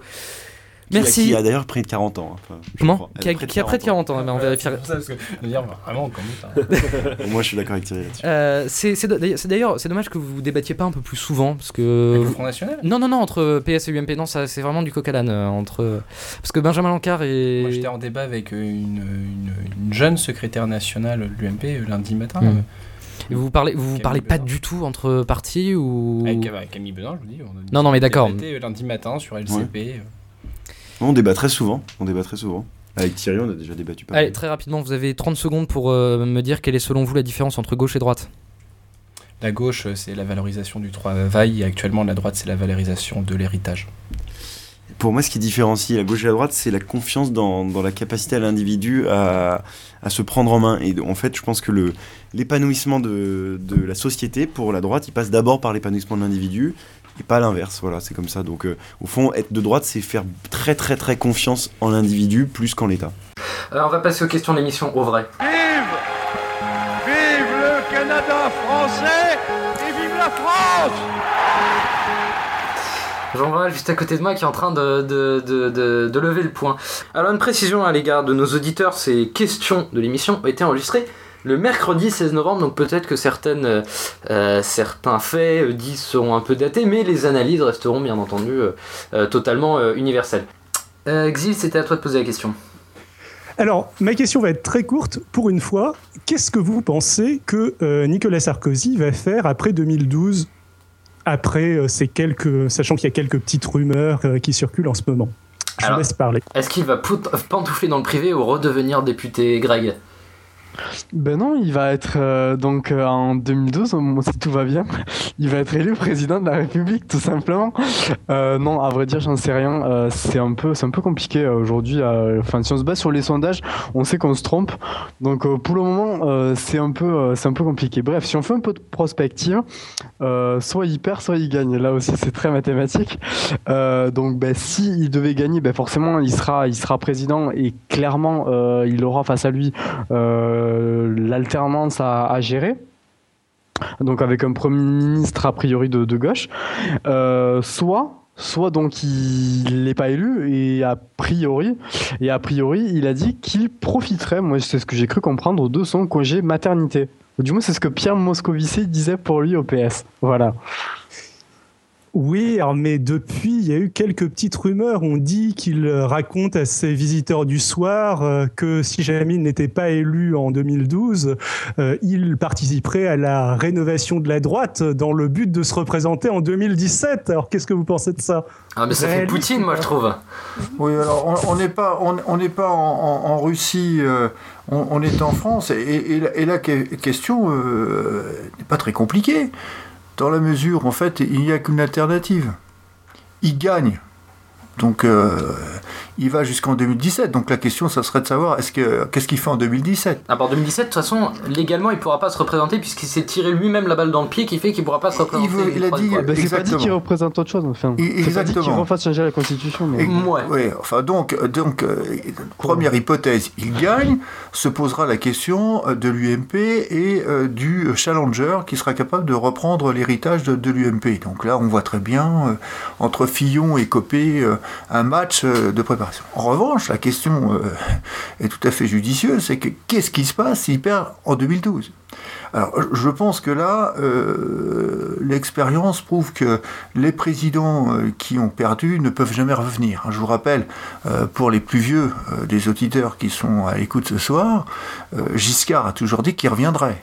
Il n'a jamais pu revenir. Pourquoi? Parce qu'en fait, un président qui perd, tout de suite, vous avez les challengers qui sortent du bois. Et on sait très bien que l'UMP, euh, là, euh, nous avons des candidats putatifs euh, qui sont euh, déjà déclarés, et on sait très bien que Copé euh, va mener la danse pour pouvoir être le successeur. Donc, euh, la question, c'est qu'est-ce qu'il fait? Alors, je pense qu'il pantouflera pas au Conseil constitutionnel. Ou dans Je le pense- privé, ou dans le je, privé. je pense qu'il partira dans le privé. Et, là, euh, clairement, euh, il, va retrouver euh, ses copains avocats d'affaires pour exploiter son carnet d'adresses de par le monde. Donc, la question concernant l'avenir de Sarkozy, j'avoue que j'aimerais bien déjà qu'il ne soit pas président en 2012. Mais ça, on avait compris au fil des émissions, Greg. Euh, ben, moi, a priori, à, peu près la même chose que, Philippe. Après, euh, je me dis, si jamais euh, donc ça devait être le cas, il devait pas, il devait pas être élu en 2012. euh, le fait qu'il ait toute la, comment dire, tout ce temps-là pour, pour comment dire, pour préparer 2017 serait, selon moi, absolument bénéfique pour la droite. Puisqu'en fait, ce mec-là, c'est qu'un animal politique. Il est capable de, de, de virer tous ses, euh, tous ses, comment dire, tous ses ennemis euh, assez bien par le biais de ses relations, euh, en offrant des postes à certains, en, en utilisant tous les moyens de, de pression qu'il peut avoir. Et je pense que ce serait une excellente idée pour la droite. Déjà pour lui, parce que voilà, ça lui permettrait de se représenter. Et d'autre part, je pense qu'elle a réellement besoin aujourd'hui d'un renouveau idéologique. Et il serait à même, s'il le souhaitait, s'il le désirait, d'être porteur de ce renouveau idéologique que, que la droite euh, a peine à trouver aujourd'hui. Je pense que euh, la remarque de Greg est tout à fait euh, intéressante concernant euh, le renouvellement de, la droite. Euh, Je remets ça dans un contexte européen. Euh, ce que l'on constate depuis plusieurs années, c'est la montée des mouvements populistes. Au-delà de ce qui existe aujourd'hui des Tea Party aux États-Unis, si on regarde euh, juste euh, l'Europe, on voit l'émergence euh, de, de- des, petits partis d'extrême droite. Il y a aujourd'hui, je pense que ça a été traité lors des précédentes émissions, je, je crois qu'il ne faut pas négliger le Front National en France, qui est aujourd'hui en train de, d'émerger avec un visage euh, beaucoup plus sympathique. hein, quand je dis sympathique, c'est entre parenthèses, et qu'il est extrêmement dangereux et nocif. hein. Mais malheureusement, ce n'est pas qu'en France. Hein. Toute l'Europe, aujourd'hui, il y a euh, euh, des mouvements populistes, et ces mouvements populistes sont en train euh, de grimper. J'en veux pour preuve, c'est que si j'ai bien compris ce qui s'était passé, ce qui s'est passé récemment en Grèce, c'est qu'il y a aujourd'hui un ou deux ministres euh, venant de l'extrême droite. Euh, sous réserve que je ne me sois pas trompé dans, dans les informations. Mais, Non, non, c'est bien ça. euh, voilà. Donc, ça y est, je- je- je- on est en train de. ça paraît tout à fait normal. Ça paraît tout à fait normal. Et je pense, et là j'espère me tromper, c'est que la réflexion des gens de droite et euh, de l'UMP aujourd'hui, et on le voit à la droite de l'UMP, c'est qu'il y a aujourd'hui une droite qui se dit populaire. Et je pense que Sarkozy, aujourd'hui, dans tout ce qui concerne sa vision du monde, euh, je pense euh, qu'il est très tenté par avoir euh, une nouvelle position qui serait une position beaucoup plus droitière. Excuse- Excuse-moi de te demander pardon, mais enfin, je, vais te demander de me répéter ce que veut dire le sigle UMP. C'est Union pour un mouvement populaire. Donc euh, c'est un parti populaire, il fait même partie du Parti populaire européen qui est le- l'ensemble des partis de droite euh, en Europe. Euh, donc euh, dire que la droite devient de plus en plus populaire, euh, enfin... Oui, mais Elle devient pas forcément plus populaire, elle devient peut-être plus populiste. Et c'est là où est tout le danger en fait aujourd'hui. C'est qu'en fait, populaire, elle l'est forcément, mais populiste, elle le devient. Par le fait d'aborder certains débats de manière récurrente, voire très appuyée, euh, l'immigration, euh, enfin, tous ces débats-là qui, qui n'intéressent et qui, qui, comment dire, qui excitent le FN, Non, non, c'est pas bon. J'ai jamais dit le contraire, j'ai juste dit que bon, le, le déterminant, enfin le, le, le déterminant de droite populaire en tant que soi, d'ailleurs, euh, en- en- entre parenthèses, euh, il paraît que la droite populaire va lancer son mouvement de jeunes très bientôt, ça va être rigolo de voir ça, et hum, ils vont faire des distributions de saucissons et de pinards à la sortie du métro. Euh, et donc, euh, non, mais le déterminant de droite populaire, bah ça, ça pas enfin je veux dire c'est un peu c'est pas vraiment un pléonasme mais enfin ça veut pas dire grand chose malheureusement parce que bon union c'est union pour un mouvement populaire. Donc voilà. Non, mais ouais, Euh, ça, ça représente un certain courant quand même qu'on aperçoit aujourd'hui, euh, et un certain courant d'idées qui commence à émerger et qui arrive quoi, pas comme une lame de fond, parce qu'on le je pense pas je pense quand même pas que mais qui, mais qui est présent quoi, Je qui pense- est présent et qui dénote peut-être un- une certaine gêne parce qu'on le voit aujourd'hui, il y a certains euh, comment dire certains parlementaires UMP euh, se désolidarisent complètement des avis euh, des avis euh, de la droite populaire et, et aujourd'hui ouais il y a une y a un réel clivage. Je suis pas sûr que Nicolas, je suis pas sûr que Nicolas Sarkozy va se droitiser parce qu'il a, il a, il a, il a tout à perdre. On voit euh, sa sortie sur, sur les, sur les fraudeurs sociales. Hein. Alors on enregistre, ça s'est, ça, ça s'est passé à, à la veille de cet enregistrement. Euh, je pense que ce sera quand même une mauvaise opération politique dans la mesure où il a gagné des points grâce à la crise et à la manière dont il a géré la crise qui, euh, était, euh, qui lui donnait une stature d'homme d'État. Euh, là, la question de la fraude, le faire tomber un petit peu dans ses travers d'avant, de dénonciation des profiteurs, etc., qui lui avait fait perdre pas mal de points. Pour résumer, Sarkozy, s'il perd en 2012, qu'est-ce qui va devenir? On fait le tour de table. Xil Bonne question. Euh, Peut-être qu'il va se gis- giscardiser, je ne sais pas. Je ne sais pas s'il aura jusqu'au ju- s'il ira jusqu'au bout de cette idée ou s'il y a euh, un but de communication politique caché de type euh, éviter que Fillon et Copé se sentent trop la grosse tête et les calmer un petit peu. Je ne sais pas exactement. Greg Alors, euh, selon moi, soit il arrête la politique, soit il rachète le PSG et vire Leonardo. Ah, mais ce serait bien Nicolas Sarkozy, président du PSG. Non, mais ce serait intéressant. Euh, c'est pas, au- c'est pas Leonardo qui voulait virer Camboire, l'entraîneur du PSG, parce qu'il était pas assez sexy, c'est ça? C'est ça. D'accord, je vois le niveau. Vive le PSG. De toute façon, j'aimais déjà bien le PSG avant. Ça confirme un peu mes vues. Euh, euh, Philippe? Euh, business dans un gros cabinet d'avocats.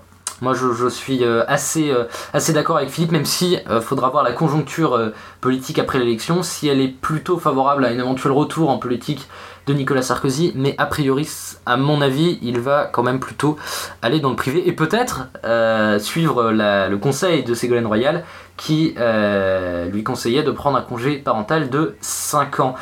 Euh, on va passer à la question suivante, et c'est la question de Philippe. Alors, ma question, c'était, euh, c'est une question qui, est de l'actualité, donc euh, je voudrais la partager avec vous. C'est que, euh, toujours dans la perspective de cette campagne électorale, on a, aujourd'hui des questions comme celle qui me paraît pas très démocratique, qui est en fait cette négociation, en tout cas c'est comme ça que la, presse le présente, cette négociation entre le Parti Socialiste et les Verts, euh, je t'échange euh, 30 circonscriptions contre un EPR, voire 20 centrales nucléaires. Euh, moi, j'avoue que euh, c'est très réducteur, parce qu'on sait très bien euh, que c'est une vision de la presse. On sait très bien que les écologistes, ce n'est pas simplement euh, euh, la question euh, euh, énergétique. On sait très bien que le Parti socialiste, c'est pas simplement euh, euh, qu'une tambouille électorale. N'empêche que pour l'opinion publique, euh, je trouve que c'est pas c'est pas une très bonne image que euh, de montrer cette négociation euh, et cet échange de circonscription contre des centrales nucléaires. Alors, il y a juste un je truc qu'il voudrais, faudrait- euh, je voudrais connaître un petit, je voudrais avoir votre votre avis sur cette euh, perception de cette négociation. Déjà, je voudrais poser une, question quand même à, à Philou. Euh, on a parlé du. Non, mais, non, mais une question, c'est une question purement pratique, enfin une question purement factuelle sur la question de cet accord. Euh, on entend, j'ai entendu beaucoup parler de, en gros, le- les Verts récupèrent euh, 30 circonscriptions et puis aussi la fermeture de PR, etc. Mais en contrepartie de quoi? En quoi ça arrange le PS de un accord avec les Verts Qu'est-ce que ça, à quoi ça les engage les Verts à retirer leur candidat euh, pour la présidentielle?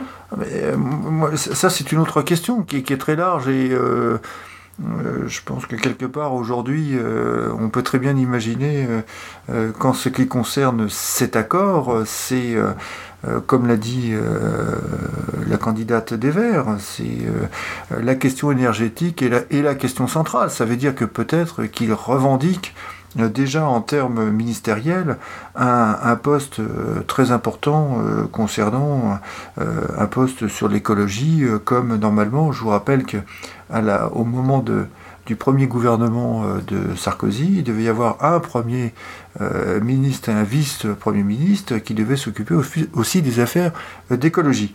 Non mais, non, moi j'ai l'impression qu'ils ont fait l'accord juste pour faire un accord avec, le, avec le, les, les, les Verts. Oui, mais on peut très bien imaginer aussi, c'est que jusque le jeu est ouvert. Euh, on ne sait pas aujourd'hui combien pèsent réellement les, euh, les écologistes. On peut, si aujourd'hui euh, manifestement la, la, la campagne de Joly ne décolle pas, est-ce qu'ils vont aller jusqu'au bout de la, de, de la campagne et au dernier moment euh, euh, se rallier à Hollande euh, en Non mais contrepartie t'as toujours pas répondu à ma question. La question Ouais, c'est... parce que je n'ai pas la réponse. Ah, tu n'as pas je réponse. vois, je, vois, je vois deux avantages, euh, mais qui sont peut-être, euh, enfin, qui sont pas forcément évidents. L'un, euh, savoir ce qu'ils vont effectivement faire le jour où ils seront au pouvoir, c'est-à-dire que ça peut être intéressant histoire de ne pas promettre des trucs euh, et après se dédire. Et euh, deuxièmement, éviter que euh, éviter d'avoir à gérer cette négociation à un moment donné post-présidentielle où ça pourrait être plus difficile. En fait, je- quelque part, l'un et l'autre, euh, en négociant ça maintenant, ont euh, une assurance au cas où euh, ils feraient moins que euh, ce qu'ils espèrent à l'heure actuelle. C'est Oui, une sécurité. Oui, oui, mais on est, euh, pourquoi je vous posais cette question-là? C'est que si on, on fait bien attention à, à ce que sont euh, les responsabilités de ces grands, de ces deux mouvements politiques, euh, sur le choix par exemple de l'EPR, on sait très bien que le, le EPR, c'est la filière MOX. Et la filière MOX, c'est la Hague.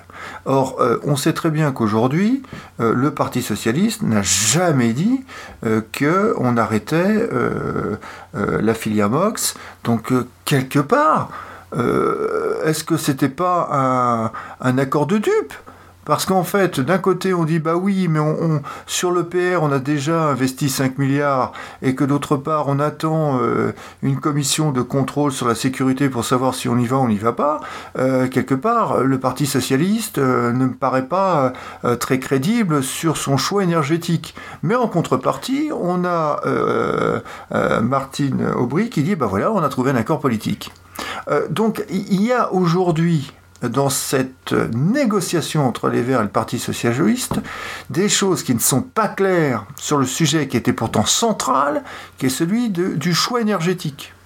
Et j'ai peur. Et j'ai peur qu'aujourd'hui, parce que euh, je regarde comment les adversaires de la gauche euh, peuvent se placer, ils vont dire, mais attendez, euh, il y en a un qui dit, qui, le, candidat qui dit, je ne sais pas en ce qui concerne la filière EPR, en tout cas, il a annoncé officiellement qu'il a, il a arrêté 24 centrales nucléaires, et de l'autre côté, vous avez Martine Aubry qui dit, bah, j'ai trouvé un accord pour euh, 30 circonscriptions. Je trouve qu'en termes de négociation, euh, c'est- vis-à-vis des électeurs, euh, c'est un petit peu troublant. C'est surtout illisible. Ben, en fait, Exil. enfin, moi je vois C'est ça une de. forme de déni. Ah, on part en même temps.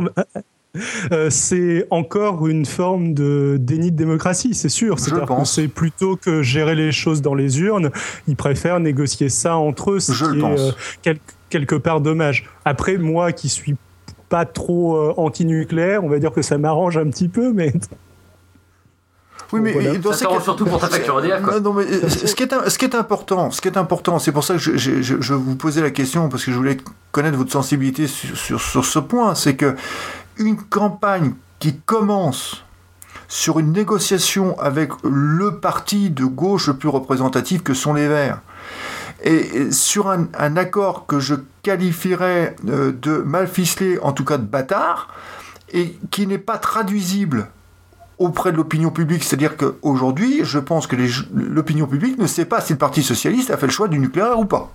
Voilà comment ça se résume. Et, je pense, mais justement, je pense que c'est une bonne chose. Enfin, moi, je l'analyse pas totalement comme toi. Si tu veux, je vois à peu près trois, trois, trois raisons trois, trois analyses différentes. C'est d'une part, je le vois une manière pour les Verts, d'une part, d'imposer le débat du nucléaire au niveau national, comme l'avait fait euh, peut-être plus largement euh, il y a cinq ans euh, Nicolas Hulot avec son pacte écologique quand il avait demandé à, tous les candidats de s'engager sur quelque chose qu'ils auront jamais tenu, mais bon, ça, c'est une autre histoire. Et là, l'idée pour les Verts, c'est d'une part d'imposer ce débat sur le nucléaire au niveau national, et ils y arrivent. Aujourd'hui, on en parle, euh, on parle de chiffres, on y revient, etc., etc. D'autre part, euh, une manière de bousculer le PS dans ses retranchements, parce qu'aujourd'hui, clairement, euh, au PS, il y a les voix sont absolument discordantes sur la sortie du nucléaire. Chacun n'est pas du tout d'accord, et, ça se voit aujourd'hui. Enfin, on voit que l'accord, il est complètement bancal et il tient sur rien. Et d'autre part, et le dernier, et ça c'est vrai que c'est peut-être la partie la moins reluisante du, débat sur le nucléaire, c'est forcément entre guillemets de, ben, de l'achat ou pas de l'achat de voix, mais on va dire c'est euh, les, petits arrangements entre amis qui font quoi? Du coup, on se retrouve dans une sorte de, de, de choses pas très très très jolies à regarder et qui sert ni les personnes qui vont aller voter, euh, ni les partis qui euh, s'engagent sur euh, telle ou telle, ou telle comment dire proposition et tel ou tel engagement quoi. Moi, en tout cas, ce qui m'a bien fait rigoler, c'est Eva Joly à la radio qui commence à dire Bon, bah, si le PS abandonne pas le nucléaire, on fait pas d'accord avec eux. Et puis deux semaines plus tard, bon, si le PS arrête pas le PR, on fait pas d'accord avec eux. Et ensuite, bon, euh, si le PS ferme pas la centrale de Flamanville, on fait pas d'accord avec eux. Et ensuite, s'il vous plaît, faites un accord avec nous. Euh, c'est complètement illisible la stratégie des Verts. C'est ça ce que je veux dire par là. Euh, C'est-à-dire que non, mais en fait, c'est simple, c'est simple, c'est qu'en fait, voilà, ils échangent clairement euh, le, comment dire, le sujet du nucléaire euh, contre un, un, par- un, comment dire, un potentiel de voix à gauche. Et ça, c'est c'est très très très, dommageable pour le débat public et pour la Oui, démocratie. euh, donc ça, ça revient bien à ce que disait, euh, euh, je crois que c'était Exil qui disait, c'est un déni de démocratie. De démocratie. C'est qu'aujourd'hui, dans la préparation d'une alternance, les Français qui, souhaitent avoir euh, une opposition à Sarkozy, ils ne voient pas clair sur ce que veulent les Verts et ce que veut le Parti socialiste sur la transition nucléaire. Il faut avoir des positions claires. Personnellement, euh, je pense qu'il n'y a aucun problème particulier de dire on est pour ou contre le, nucléaire quand on est au Parti socialiste.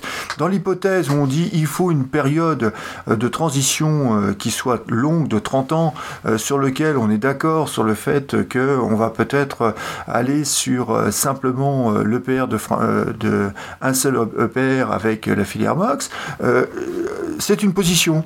Cette position est déconnectée d'une négociation sur, les circonscriptions. Et que si éventuellement il n'y a pas d'accord, je pense que de toute manière, dans le premier, entre le premier et le deuxième tour, les Verts ils vont voter à gauche. Pour résumer, l'accord PS résumé en 10 secondes chacun, Exil. Ouh, euh, non, ben, enfin, je vais réemployer le. C'est la fin des mot, 10 secondes. euh, Merde. Argue. Vas-y, vas-y. Euh, déni de démocratie. Allons-y. Greg, Bon, on va dire cacophonie. Phil, euh, Philippe. Illisible, improductif. Euh, je me range pas mal du côté de Filou. C'est- très très très illisible et c'est pas forcément compréhensible puisque même moi je n'avais pas compris au début et que je n'ai toujours pas compris à quoi ça sert pour le PS à la fin de cette question. La dernière question, euh, c'est la mienne, c'est sur les thèmes de campagne. Alors on parle du nucléaire, on parle de la crise, on parle de la dette, on parle du pouvoir d'achat, on parle de la fraude sociale, on parle de la République exemplaire, on parle de la démondialisation, on parle du cannabis, on parle de l'immigration, on parle de la culture, on parle de la présidentialisation, on parle de la sécurité, patati patata. Qu'est-ce qui fait un bon thème de campagne Et est-ce qu'il risque d'y en avoir un spécialement cette année? La crise J'allais dire la même chose. La crise, Léo, la crise. Mais parce que, mais parce Voilà. que à chaque C'est le fois, seul thème de campagne valable aujourd'hui. parce que moi C'est j'entends. la façon, la façon, c'est la façon dont euh, le candidat proposera euh, la pilule la plus facile à avaler. Non, mais parce que le truc, c'est que. euh, moi, j'entendais. Bon, c'était il y a longtemps, hein, c'était il y a 3-4 mois. Euh, dans C'est dans l'air, donc l'émission, euh, c'était Yves Calvi en l'occurrence qui parlait, et c'était une émission sur le thème du cannabis. Et alors, c'était la fin de l'émission, et forcément, Yves Calvi, il est toujours un peu vénère à la fin de l'émission quand tous les invités se tapent sur la gueule. Et pour essayer de les faire taire, il leur a dit Bon, on a bien compris que le cannabis sera euh, euh, un des thèmes principaux de la campagne présidentielle de 2012. Et il n'était pas le seul à dire ça. Il y en avait plein d'autres qui disaient ça à propos du nucléaire, à propos le nucléaire. Qu'est-ce qu'on n'a pas dit que ça allait être un thème de campagne après Fukushima? Aujourd'hui, on voit, bon, c'est vrai que c'est un thème, mais euh, on a l'impression que les Français sont un peu passés à autre chose. Alors c'est vrai que la crise sera clairement le déterminant numéro un. euh, de la réélection, mais en ce qui concerne les autres thèmes de campagne, on a parlé, euh, il y a eu en 2002 par exemple l'insécurité qui, était, qui était au cœur. Qu'est-ce En fait, c'est pas qu'est-ce qui fait un bon thème de campagne, c'est surtout en fait que c'est ce qui, euh, c'est l'actualité qui va déterminer le sujet de campagne et ça marche à chaque fois comme ça quoi. Dès, que que t'as un sujet d'actualité, t'as des personnes qui vont se positionner dessus et euh, faire leur, leur comment dire, faire proposer euh, leur programme. Et je pense que tout le long, ça sera ça. C'est avec les chiffres qui vont tomber sur la crise, avec euh, un fait divers par-ci. Un accord par là, enfin bref, ça, va se jouer là-dessus. Enfin, du moins, moi je pense. Et du moins, comme je vois la politique et comment elle est réalisée aujourd'hui, je me dis que de tous les partis politiques, ça sera réalisé de cette manière-là, c'est-à-dire ben, par, par fait divers, par, par actualité. Mais par exemple, le- la, sortie de Sarkozy sur la protection sociale, qui est un peu sortie de nulle part, parce qu'il n'y a pas tellement d'actualité euh, chaude sur euh, euh, les fraudes, les fraudes et le trou de la Sécu. Euh, est-ce que ça euh, crée, est-ce qu'on peut créer un thème de campagne? C'est aussi ça une, une des questions. Ah, c'est ce que Sarkozy essaye euh, très régulièrement. Enfin, le, le- la sécurité, ça avait, ça avait aussi été un thème de campagne créé par la droite euh, sous, euh, sous Jospin. Enfin, euh, c'est eux qui avaient médiatisé la chose. les médias après avaient suivi, avaient médiatisé des faits divers. C'est un petit peu ce que ce qu'expliquait Greg tout à l'heure. Après, là, en effet, la crise est très médiatisée et le truc qui va un petit peu avec, ce serait, euh, ce serait le social. Euh, Sarko qui essaye de euh, parler de fraude sociale, c'est un petit peu un lien entre le social et donc la crise et une nécessité pratique pour lui, à savoir récupérer des électeurs de Marine Le Pen. Ça fait un peu le lien entre les deux. Je pense que c'est pour ça qu'il a abordé ce thème de campagne. Je me trompe peut-être. Philippe Oui, je partage tout à fait euh, l'analyse de d'Auxil. hein. C'est euh, aujourd'hui la question de, la fraude euh, à la sécurité sociale, c'est pour prendre euh, des électeurs euh, du Front National. Euh, maintenant, est-ce qu'il y a un thème euh, Est-ce qu'on peut prévoir un thème? Euh, Je pense qu'aujourd'hui, il y a quelques petites touches. Euh, on regarde si sur la sécurité, euh, euh, il y a des réactions. Est-ce que sur la question de la crise, parce que la question de la crise, elle sera euh, durant toute la période de la campagne, mais euh, pour rester sur ce thème central de la crise, je pense qu'il va y avoir une opposition très claire, en tout cas c'est comme ça que je le vois, sur euh, les programmes pour sortir de la crise. Alors, je- je- pour prendre deux images, je dirais qu'il y a une position qui va être euh, le sauveur, le pompier, qui est euh, Sarkozy, qui va dire, bah voyez, euh, euh, il faut encore le tour de vis pour désendetter l'État et, que il est indispensable qu'il y ait des réformes structurelles importantes, et je pense entre autres des coupes chez les fonctionnaires. Et en revanche, une proposition de gauche qui va être axée sur la relance. C'est-à-dire, il faut qu'on soit capable à la fois euh, de juguler cette crise et d'avoir dans le programme euh, des propositions pour sortir de ce désendettement, mais aussi priorité à l'emploi. Parce que ce que je crains, euh, pour revenir à la question, qui est, quel est le thème C'est que nous allons connaître dans les semaines qui viennent une augmentation importante du chômage.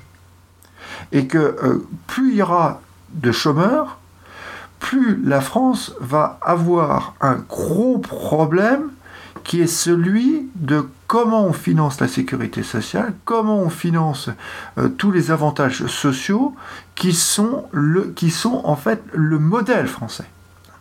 Et je pense que là, autour des services publics, autour de l'emploi, il faudra que le candidat de gauche soit innovant.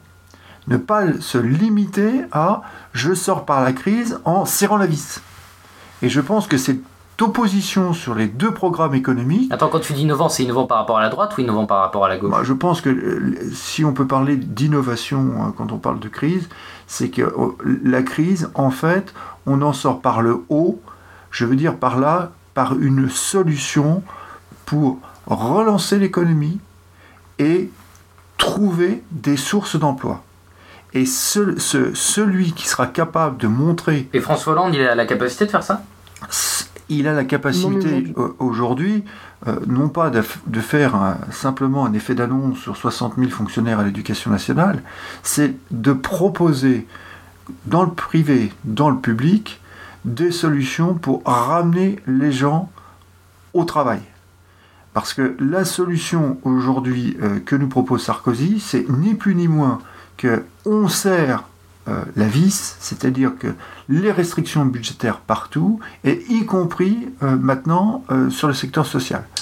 Donc je, pense que ça, ce sera un thème, un, un thème central de, de la prochaine campagne. Greg? Euh, moi, ouais, c'était moi, c'est ce que je me disais, c'était que euh, Hollande, en fait, lui, surtout, il se doit euh, de proposer quelque chose de nouveau. Aujourd'hui, en fait, le, pays vibre entre guillemets à chaque soubresaut de, de- des agences de notation. Et si Hollande est incapable de proposer quelque chose de nouveau par rapport à ça, ben, la crise continuera à être un sujet de campagne pendant des années et des années. Voilà, simplement. Fin de la septième de 2012 émission. Merci Greg. Il est pas là. Eh ben il est pas là. Merci Philippe Michel. Merci, bonsoir. Merci Xil. Merci. Merci Benjamin Lancard. Merci beaucoup. Merci Thierry Marchalbeck. Merci à Et bonne continuation à vous. Merci Adrien, Polygeek. De rien. Toutes les deux semaines sur polygeek.fr. Zéro Project, Psychodrama, c'est la musique de l'émission. Et 2012 émissions, c'est sur le web, 2012émissions.fr, c'est sur Twitter, sur Facebook, sur iTunes et sur Pod Radio, la web radio des podcasts. On se retrouve dans deux semaines euh, avec Patrick Lezès, le candidat des Noirs qui appelle à ne pas voter blanc. Ciao.